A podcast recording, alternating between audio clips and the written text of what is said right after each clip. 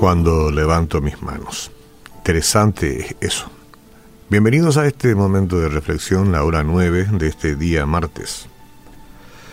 Hoy, una vez más juntos, martes 20 de agosto del año 2019, cuando levanto mis manos. Siempre levantar las manos es un poco símbolo de rendición.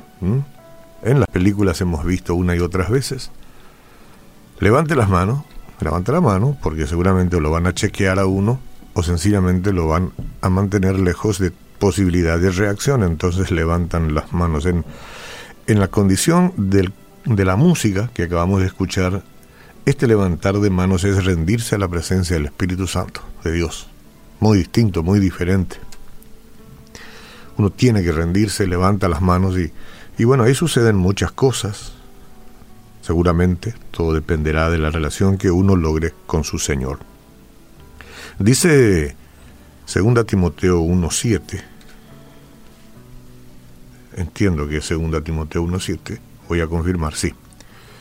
Porque no nos ha dado Dios espíritu de cobardía, sino de poder, de amor y de dominio propio.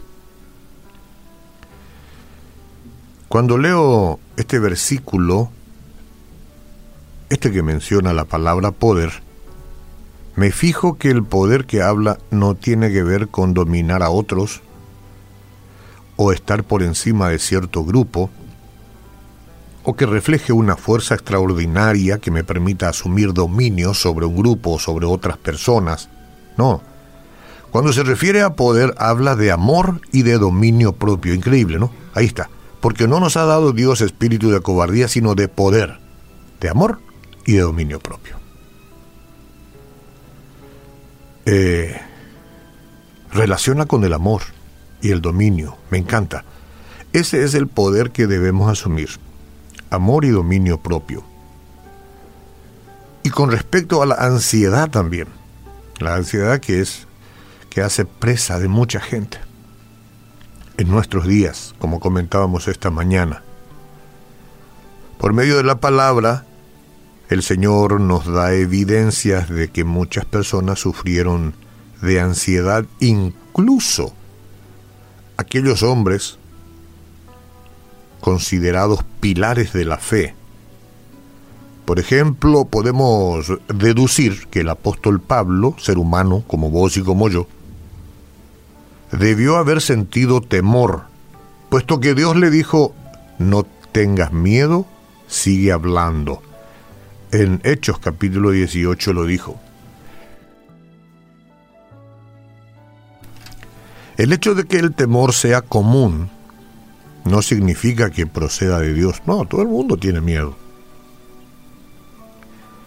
Por supuesto, ciertas situaciones, como de repente escuchar un ruido ensordecedor, cuando estamos solos por ahí o lo que sea, provocan una respuesta de temor. Pero eso es una cosa, el Señor no quiere que vivamos en una ansiedad permanente, eh, en un estado de ansiedad. Él no quiere que vivamos así.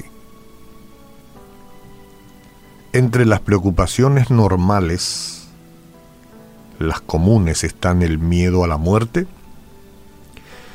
la pobreza, enfermedad, vejez, crítica y pérdida de un ser querido?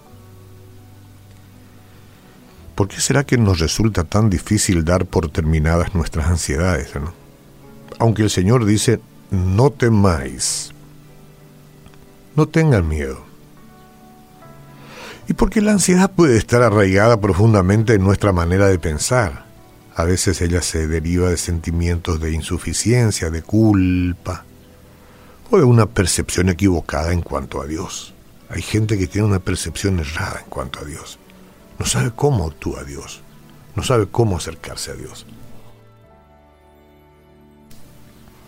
No es raro que la inseguridad en la infancia, por ejemplo, cuando el niño o la niña crece insegura, se convierta en falta de confianza más tarde en la vida Muchos de nosotros nos habremos sentido inseguros, vaya a saber cuáles han sido nuestras experiencias en la niñez, en la adolescencia.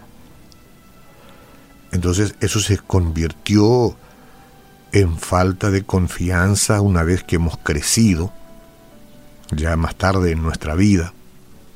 Las experiencias del pasado pueden ser un, un factor importante para que hoy muchos permanezcan viviendo, digo, en ese, en esa forma de vida de ansiedad, de miedo, de temor de todo, ¿no? de temor de todo. Por ejemplo, una persona que ha perdido a uno de sus padres en un accidente en la ruta, en la calle, probablemente sea más propenso a padecer de ansiedad.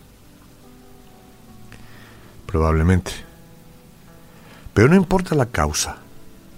La ansiedad te va a quitar o nos va a quitar la mirada de nuestro omnipotente y, misericordioso Padre Celestial, para centrar nuestra atención en nuestras circunstancias. Y eso es lo que debemos impedir, con la ayuda de Dios. Que la ansiedad no nos consuma. Por eso a nadie le extraña que el Señor nos recuerde constantemente que nosotros no debemos temer Él quiere que sus hijos se sientan seguros en su poder. Él quiere que sus hijos se sientan este, seguros en la felicidad de conocerle, de saber que Él está en todo tiempo, en cualquiera sea la circunstancia. Este es un día muy especial, dijimos hoy cuando comenzamos nuestro encuentro, que puede ser el día en que Dios nos libere o nos sane de alguna afección, de algún dolor, o llene nuestra vida quitando esa insuficiencia de cosas que tenemos, de ansiedades que arrastramos. Hoy puede ser el día en que definitivamente desechemos el temor, toda aquella ansiedad que nos consume tanto tiempo en el día. Hoy puede ser el día en que la paz de Jesucristo se instale definitivamente en nuestros corazones. Por eso decimos Jesús, llena mi vida. Sé tú conmigo ahora, en este momento y todos los días de mi vida. Echo fuera toda ansiedad, porque tu presencia no permite ansiedad, desesperación, no permite pesimismo, no permite oscuridad. Tú me traes una nueva esperanza, pones luz a mi vida, levanto la mirada y sigo adelante porque es más fuerte el que va conmigo que aquellos que vienen contra mí. Amén.